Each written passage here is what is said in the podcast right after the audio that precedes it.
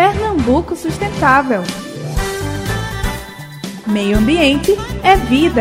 Olha aí, gente, o secretário de Meio Ambiente e Sustentabilidade, José Bertotti, já chegando em nossos estúdios para conversar com a gente. Seja bem-vindo, Bertotti. Olá, Mariana. Bom estar de volta para falar sobre esse tema que é tão importante para todo o planeta. Bertotti, eu vou pedir licença, mas antes da gente começar a conversar, eu queria colocar uma música que eu adoro, em homenagem ao Dia da Água, que foi dia 22 de março. Planeta Água, do gênio Guilherme Arantes. Salta o som, DJ.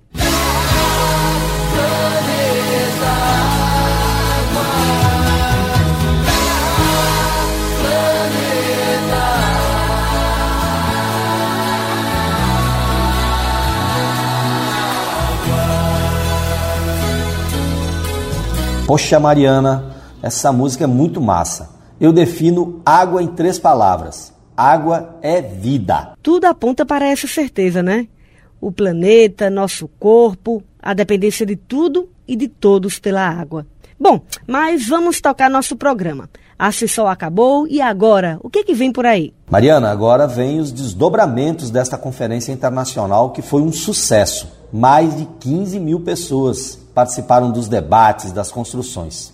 A partir da CIRSOL, vamos criar o Observatório dos Resíduos Sólidos. Esse observatório, ele tem a missão de a partir de tudo que foi discutido na Conferência Internacional de Resíduos Sólidos, é, juntar os parceiros para que a gente possa né, materializar que a política nacional de resíduos sólidos no Brasil seja de fato implementada. Esse foi um dos grandes motivos da Cirsol, poder mostrar o potencial da economia é, circular e fazer com que essa cadeia produtiva que gera milhares de empregos que protege o meio ambiente entre em funcionamento. Eu queria dizer também que teve a assinatura da carta compromisso no encerramento da conferência. E essa carta, ela joga para gente os principais itens que precisam ser implementados na Política Nacional de Resíduos Sólidos. Por exemplo, definir quais são as metas de materiais reciclados que devem ser trabalhados por cada estado. Identificar quais são os serviços de educação ambiental que precisam ser implementados com a nossa população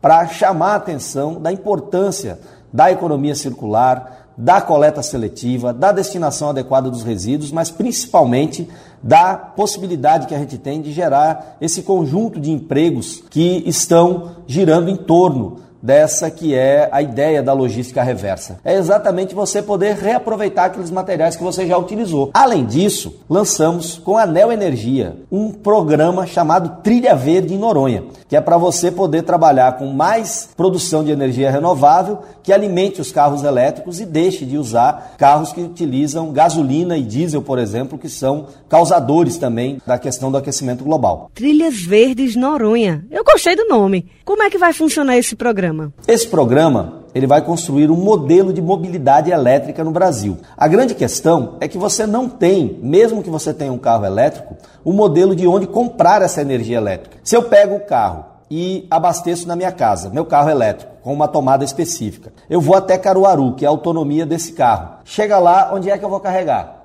Na tomada do vizinho? Não.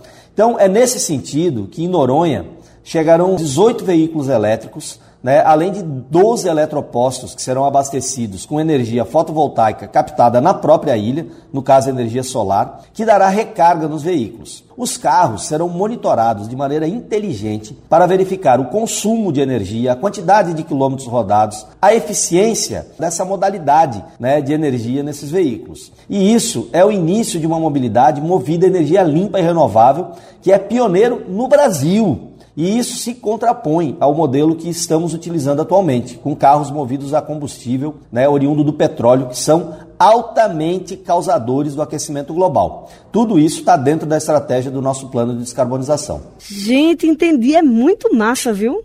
Parece coisa do futuro. Daqui a pouco os carros passam voando por cima da gente. Parece mesmo, né, Mariana? Mas, na realidade, essas ações são mais do que isso. Estamos buscando diminuir a emissão de gases poluentes para garantir justamente esse futuro, desde já. A situação não está fácil, não.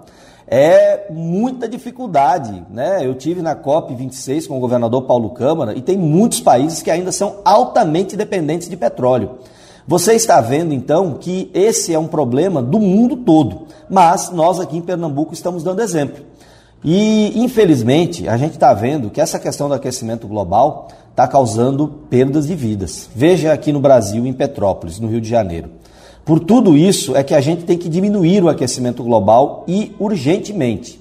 O que está em jogo é o nosso futuro, dos nossos filhos e netos. Se não cuidarmos já, as tragédias climáticas serão cada vez mais comuns. É verdade, cada um tem o seu papel nessa história. Ah, com certeza.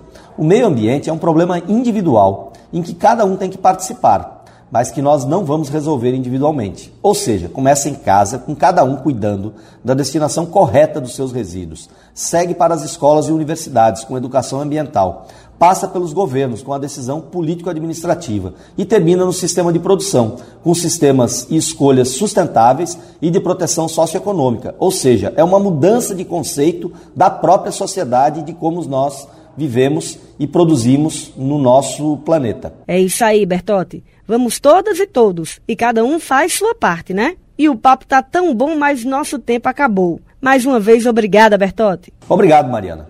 E também a todos que estão nos ouvindo. Quero agradecer e pedir que acompanhe nosso trabalho lá na página da Secretaria Estadual de Meio Ambiente e Sustentabilidade.